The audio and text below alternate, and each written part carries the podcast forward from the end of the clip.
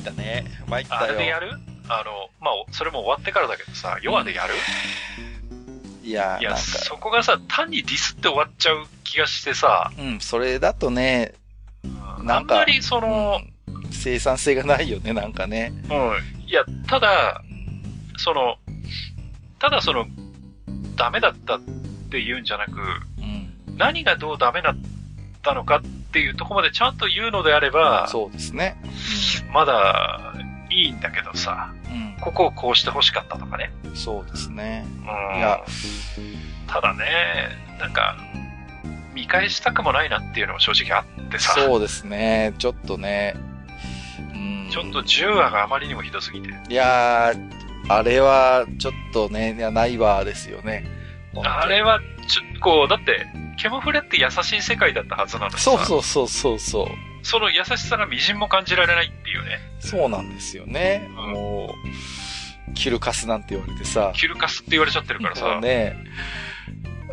なんでしょうね。ああいう状態って本当誰にとっても不幸ですよね。見てる人間にとってはもちろん不幸だし、作ってる側の人間も不幸だしさ。で、中で一生懸命演じてる声優さんたちも不幸じゃないですか。こういう状況いやだからって。いや、俺、ちゃんとその、ネタ当たったわけじゃないけど、うん。その、声優さんが困ってる、はいはいはい。その演技をする上で困ってるっていう話が、あるじゃないうんうん。聞いたことありますよ。うん制作側からのきちっとした演技指導が何もなく、そうそうそうそう。うん、で、質問してもわからないみたいな答えしか返ってこないから、うん。で、結局、新井さんなんかはさ、声全然変わっちゃったみたいなこと言わはいれてさ、はいはい。いあや、あんなの新井さんじゃねえとか言われちゃってるわけでしょ？いや、でもね、それもね、僕声優さんにキス、あの、責任をね、帰するのは、ちょっと酷な話だと思うよ。いやでも実際11話で新井さんやっと出てきて、うん。変な話ねう。んそれこそ、オープニングテーマでさ、うん。さ、もう1話からさ、うん、そうそうそう。ね、サーバル何これ何これって新井さんっていきなり出てくるのにさ、そうですよね。それがさ、出てこなくてずっと、いや、これなんで出てこないのよと思って、10話でや、11話か、うんやっと出てきたと思ったらさ、うん。あれこんな声だっけ新井さんってみたいな。そうそうそうそう。思わず声優さんの名前確認するよね。変わったのかななんつってね。そう、フェネックもなんとなく変わってるしさ。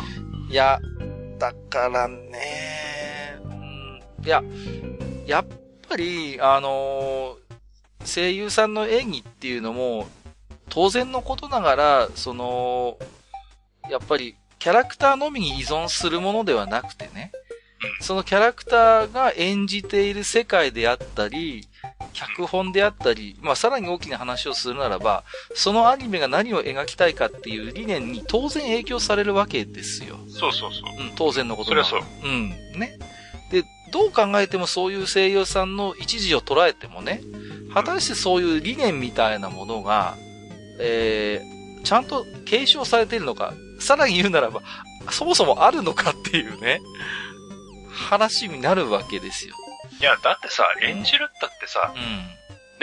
こう、台本が、ただセリフが書い、台本だってさ、ただセリフが書いてあれば声優さんが演じられるわけじゃなく、そうなんです、そうなんです。やっぱりとがきがあってさ、そう、そう。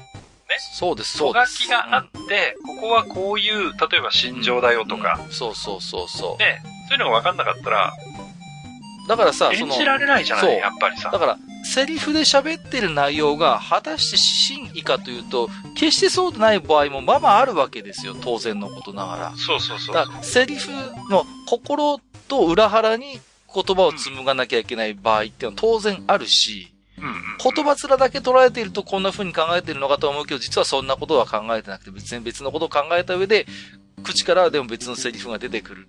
まあまあ、これはケモフレに限らずよくある話じゃないですか。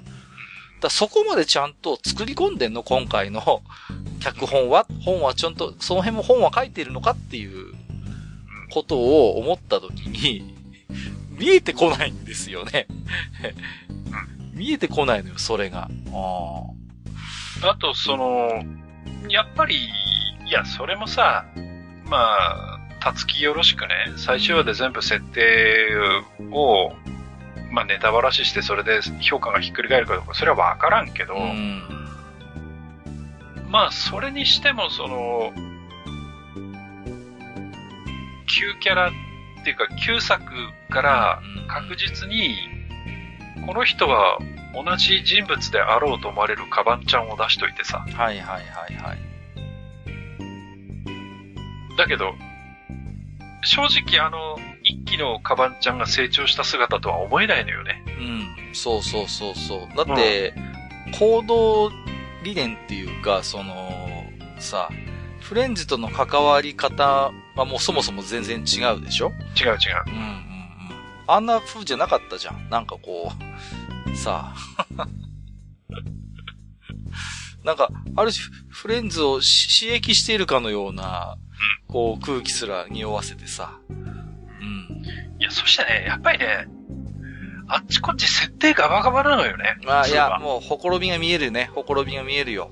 ひどいの。うんうん。わかるわかる。うん。だから、ね、それこそ、セルリアンにしたってさうん、うん一期の時は、その、コアを攻撃しないとうん。そうそうそうそう。倒せない。ですよだけ、ど、うん。だけど、そいつがコアをこちらに見せてくれないからさあどうしようっていう時に紙飛行機をヒャーッと飛ばしてさ、そうそうそうそう。で、向こう向いたコアがこっちに見えたチャンスっつってやっつけたわけでしょそうそうそう。だけどさ、ん今回のそういう描写もまるっきりなくてさ、単純にただ殴ってるもんね。出てきて殴って終わりでしょそうそうそで、殴ってワンパンで倒してるはずなのう。に、うん。11話になったらさ、だんだん、その、セルリアンが強くなってて困っててみたいなことを言うわけでしょ？そうそうそう。いや、だからね、ガバガバなのよ、ガバガが。バよね。だって、サーバルが大して力もなさそうなのに、セルリアンポカって殴っただけでああやってね、バーンってこう、分解してしまってさ、そこに、ね、しょ一気のなんかそういう設定も何もないっていうね。いや、だから、僕、やっぱ、辰木監督がね、あんなツイートまでして悔しさをにじませて、外されたっていうことをさ、やっぱり良識のある人だからよっぽどだと思うんですよ。やっぱりああいう風に悔しいツイートをね。で、やっぱりそれなんでかって言ったら、大きな大きな彼の中に構想があって、ね。で、獣フレンズが一気がああいう形であって、当然、まあ、続きがあるならばここを描くっていう構想が絶対あったと思うんですよ。うん。だからそこまでちゃんと準備してたと思う思うんですよね。彼のことだから。で、細かく細かくそういう設定も作り込んで、準備してたと思うんだけれども、ああいう仕打ちをされてしまってね。やっぱそこの悔しさは絶対あると思うんですよ。いや、だからね、うん。うん。まあ、まあ、その、我々には、その、真実はわからんけれども、まあ、揉めたんだわね。うん、うん。で、揉めて、で、まあ、監督は降りたと。はい。でもさ、やっぱりそのタイトルを継いでね、うん、うん。天津さえ2ってつけてさ、ってつけてね。ね、いや、2ってつけて、その、作品をやるんだったら、うん。いや、だからす、人は、人には罪はあるかもしれないけど、作品には罪ないんだから、そうですよね。だから、監督は下ろしたにしてもさう、ん。設定はきちんと、そうそうそう。受け継ぐべきじゃない？うん。うん、ねだって同じキャラクター、同じ世界観をつく、使ってるわけだから、そうそうそ。こがガバガバになったら、じゃあ何のための一気だったのってことになるわけですからね。そうそう。うん。ね、だからそれこそその、ラッキービーストに対するさ、うん。故障一つ安定しないわけでしょ？そうそうそうそう。ね、なんでサーバルたちがラッキーさんって言うの？そうそうそう。おかしいじゃんおかしいですよね。うん。そう。だから、そういうさ、もう、ね、細かい細かい作り込みが、後から分かってケモフレ一気がすごかったわけじゃないですか。うん。ねあ、思い返してみれば、ここの細か設定も細かいけど、そうだよ、確かにそうだ、みたいなさ、のが、それこそ後から後から分かってきて、実はものすごい作り込まれてる構造になった、だったのが分かったわけじゃないですか。だから、当然、ケモフレ2にしたって、そういう見方を、やっぱ期待しますよね、こう、ファンとしては。いや、だから、その、2のスタッフがね、うん。その、あの、1がどうして売れたのかうん、うん。っていうところをう、ん。本当に真面目に考えてう、ん。で、2を果たして作ったのかと。いや、ちゃんと分析してないんですよ、だから。で、うん、で、1の一期のね、うん。まあ、いわば弱点であった、その、ビジュアルのお粗末さね。はいはいはい。まあ、それは煙もそうなんだけど、うん。こう、どこかチープなね、その、うんうん、3D のモデリングっていうところをう、ん、まあ、その、吉崎さんのデザインに寄せてう、んその、可愛らしくしたと。うんはい。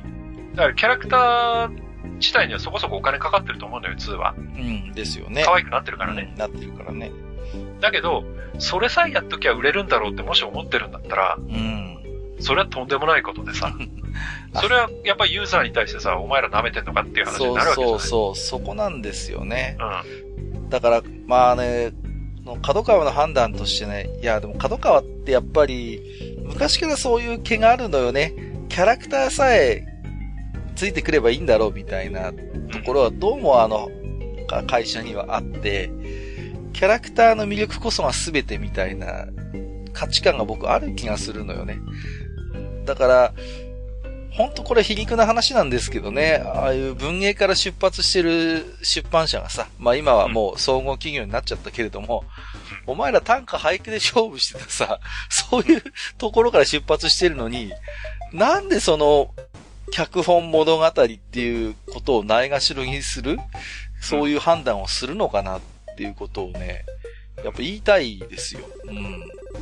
まあ、それはね、角川は今に始まったことじゃないけどね。そうそう、いやいや、だから昔からあるじゃないですか。うんそういうね、もう本当に、全然現場の声を無視した応募みたいなものはいっぱいあったし、だってね、映画にしたってさ、なんか適当なアイドル使って、そうそなかうんそう蘇。生乱造みたいに映画をバカバカすかバカすか作ってたじゃない。うん、お前らどうせ時のアイドルが女優が出てればいいんだろうみたいないさ。いんだろうっていうね。そうそうそうまあ、本当チープな映画いっぱいありますけど。まあ、ね。だ、昔からそうなのよね。だから、キャラクター依存、その、っていうのが、キャラクター依存、アイコン依存、みたいな傾向が昔からあってね。うん。だからまいや、あ、だから、その、2でね、うん。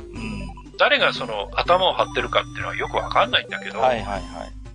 それこそ、あの、吉崎さんあたりはかなり危機感を感じなきゃいかんだと思うんだけどね。いや、本当あの、獣フレンズっていうコンテンツの危機ですよ。本当に。うんだか、ら、ね、それこそさ、なんか下世話な情報誌にはさ、うんその、吉崎さんが辰木に嫉妬してうんたらかんたらとかっていうのも書かれてたけど、うん。ね、それが本当かどうか俺らはわからんけども、ただやっぱりね、危機感持ってもらわないとちょっと、いや、本当に、あれはいかんですよ。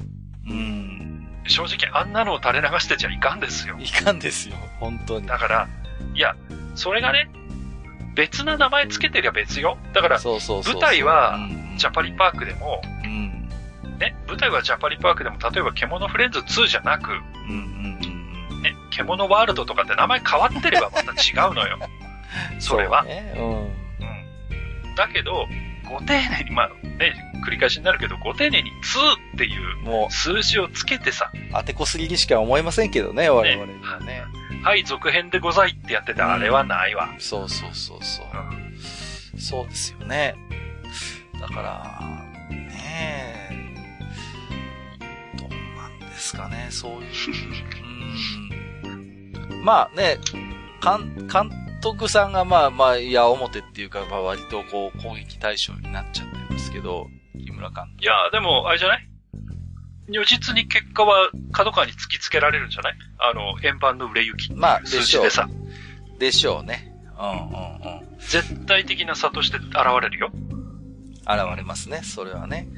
うんまあなんかその、それこそ組織的ななんかしない限りはさうん、うんうん。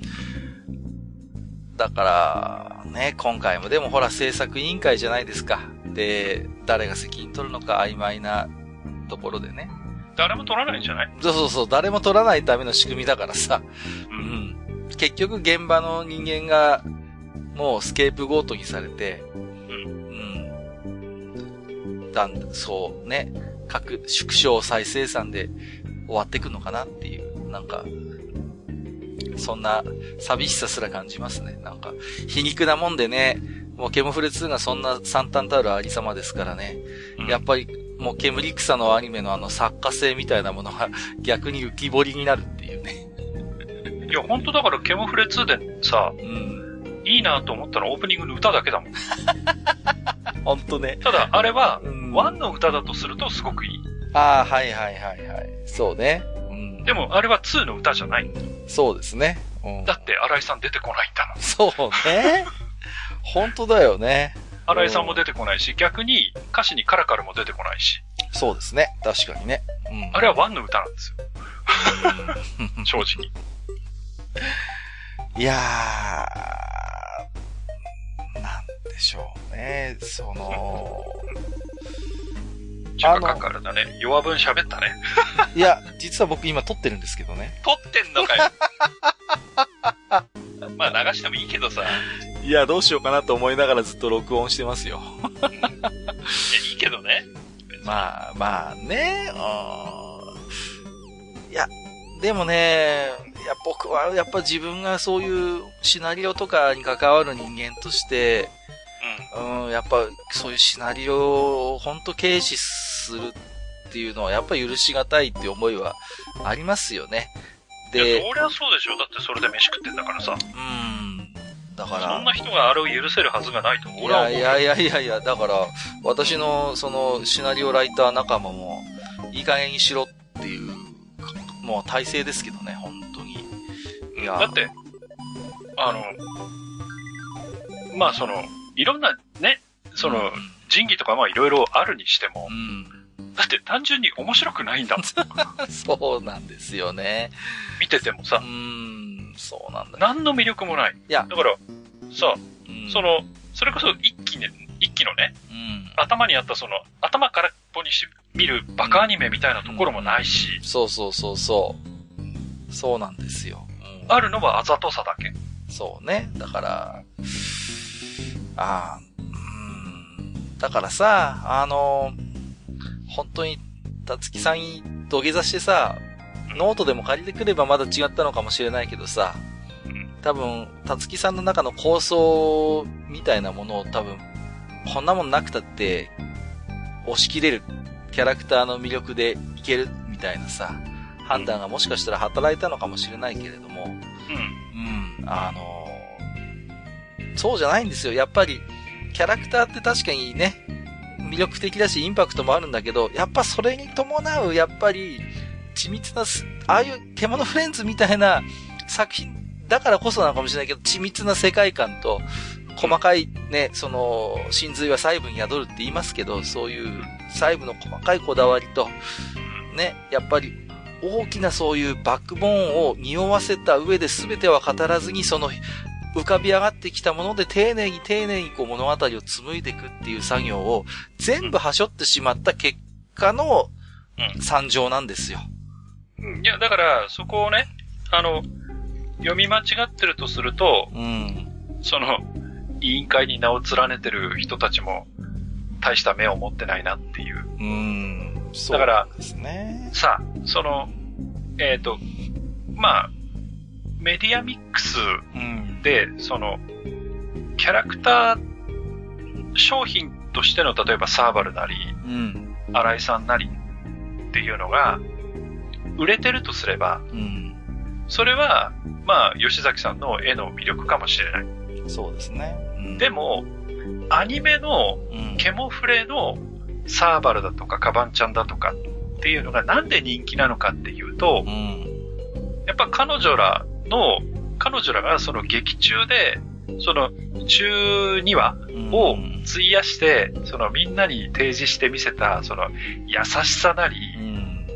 そのね、他人に対するその温かさなり、うん。そういうところがあったからこそ、カバンちゃんなりサーバルなりっていうのがやっぱり人気が出てるわけで、そう見てくれだけじゃないんだよね。いやいや、ほんとそうなんですよ。そう。いや、だって、見てくれだけで言ったら、はっきり言って、あの時のアニメの中では断然劣った部類に入ってましたからね。ねだって寿司三昧とか言われてたそうからさそうそうそうそうそうそう。ね、ネタからスタートしちゃうんだから。そうそう。なんだこのアニメ、もう、いじってやろうっていうさ、ツッコミから入ったアニメなんですから。そうそうそう。うん。ねえ。いだからそこをもし、や、わかんないけどね。読み間違ったんだとしたら、うん。いや、読み間違えたんでしょう、確実に。だとしたらう、ん。あ、大した、大層な目をお持ちですねっていう話だよね。いや、まあ、一応ただそれは、うん。あの、僕らにしてみればうん、それは素人レベルの話ですよって言いたくもなるんだけどね。そうですよね。いや、それをプロのうんお偉い方々がなんでできないの？プゲラって話になっちゃうわけよね。そこですよね。うーん、できないんだね。いやままあね、本当に真相は闇の中ですけれども、やっぱり、アアプリにしたってやっぱり早々にサービスが終わってるってことを考えると、うんアプリ自体もそこまでこう、ぐいぐい引きつけるような人気のものではなかったと思うんですよね。ううん。だからやっぱそう考えると、あの、ケモフレ一期のあの盛り上がりっていうのはやっぱり、たつきさんあってのものだし、うん、でもね、角川はやっぱね、吉崎先生の絵にこだわってる節はあるのよね。こう、うんいろんな、その、雑誌のノベルティとか、企画とかで角川が手掛ける、ケモフレ絡みのやつってあるんですけど、うんもう、全部あれですもんね、吉崎先生の絵を使ったデザインですもんね。いや、だって、もともとが吉崎さんのデザインだから。いやいやもちそれはそうでしょも。ちろんそうなんだけどさ、うほら、でも、やっぱアニメの絵と若干テイストが違うじゃないですか。まあね、うんあれはたつきの絵だからね。そうそうそうそう。だけど、カタクナなまでにアニメのキャラクターの絵は使わないのよね。この角川企画のそういう、あの、ケモフレ絡みの、あの、まあ、ブックカバーとかしおりとかいろいろ出してましたけど、うん。なんかそこにもなんか一つあるのかなって思っちゃいましたね。いや、あのね、あと俺、一期の時からうん。一つだけ気に食わないことがあって、はい。あの、まあ声優さんたち、特にあの、ペンギンをやった。声優さんたちのはいはいペパプ、うん。PPP って書くやつで、彼女らとそのサーバルをやってる尾崎さんだっけ？はいはいはいはい。とで、なんかその、例えば、なんかユニット組んで歌歌ったりはいはい。してるじゃない？はいはいはい。あそこにカバンちゃんって入ってないのね。ああ、そうね。うん、言われそれがね、あの、一期の時からね、う気に入らなかったのん。気にね。入らないんだ。だってなんで、カバンちゃん主役でしょ？って話そうでさ。ですよね。確かにね。だから歌歌うにして何にしても、うん。うん。カバンちゃん入ってていいじゃんって思うんだけど、そうですね。確かに。だから、そこがね、うんだから、それこそその、たつきと、その、うん委員会側っていうか、吉崎さん側の圧力なのか、それはわかんないけど、うん。なんか邪推ししちゃうとこなんだよね。確かにね。そうですね。うん。だから、だから声優さんも悔しいんじゃないかなと思うんだよね。同じく、その、うんやってきてさ、うん。ねで、同じくやってきてるんだけど、で、片やサーバルとペパプで、その、何、ミュージカルがどうとか、はいはいはい。なんとか CD がどうとかやってて、カバンちゃんはどうなの？いや、出てんのかもしれないけど、うん。いやいやいや。出てれば単に俺の勘違いで済むんだけどね。うんうん。いや、だからね、なんでしょうね、その辺も。あと、ケモフレ2で言うと、次回予告でさ、うん。ああやって、ワンのキャラクターが、本編に出てないキャラクターが、ちょこちょこっと出てくるじゃないですか。うん、出てくる出てくる。うん。どうなんだろうね、ああいう予告にだけちょい役で出されてさ、うん本編に出されないって、こう、本人たちはどう思うのかしらね。あれも、うん。ひどいよね。いや、僕はひどいと思いますよ。うん。だってほら、ね、ケモフレ1の次回予告はそれこそペパプがずっと担当してたじゃないですか。うん。で、彼女たちが本編でも登場すね、するじゃないですか。だからそれは自然でいいんだけど、ねあんな次回予告のちょっと紙芝居っていうか、あんなのにだけちょっとさ、ちょい役で出されてさ、本編で声がかからないって、どう、どうなのかなってね、なんかちょっと、それもちょっと酷な話だと僕は思いましたね、なんかね。いや、だからね、なんて言うんだろう、その、キャラクターに対する愛みたいなのが感じられないんだいやだから優しさがないんですよ。だから本当に。そうそうそう。あの、あの優しさは一体どこへ消えたんだっていうね。だからさ獣はいても抜け者はいないはどこ行ったんだって話そうそうそうそうポケモノだらけじゃねえかっていうね。本当にね。うんうんうん。それはありますよね。のけ者と欲望という名の獣しかいないんじゃないかっていうね。いや、そんな風に思っちゃいますいやいやいや、本当にね、もう、困ったもんですな。あ制作陣にビーストがいっぱいいるんですかね。もうまあ、まあね。やっぱりね、うん。やっぱ設定ガバなのがなんせ気に入らない。いやいやいや、だと思いますよ。マスターみたいなタイプは特にそうでしょ。そうなのよね。うん。だってさ、ワンでさう、ん。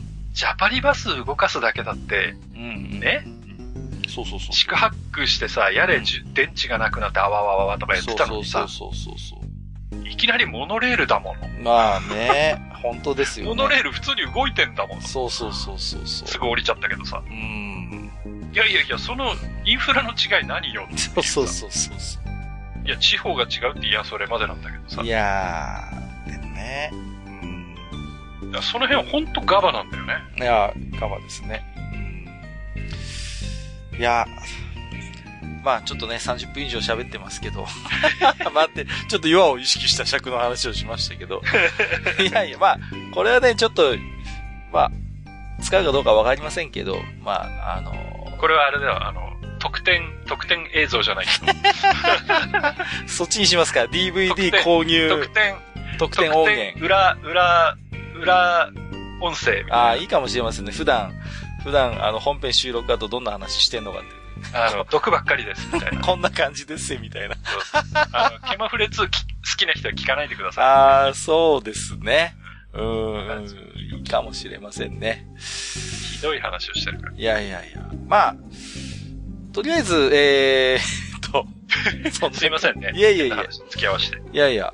ドビンさんがさ、あの、いや、あの、マスターにも伝えましたけど、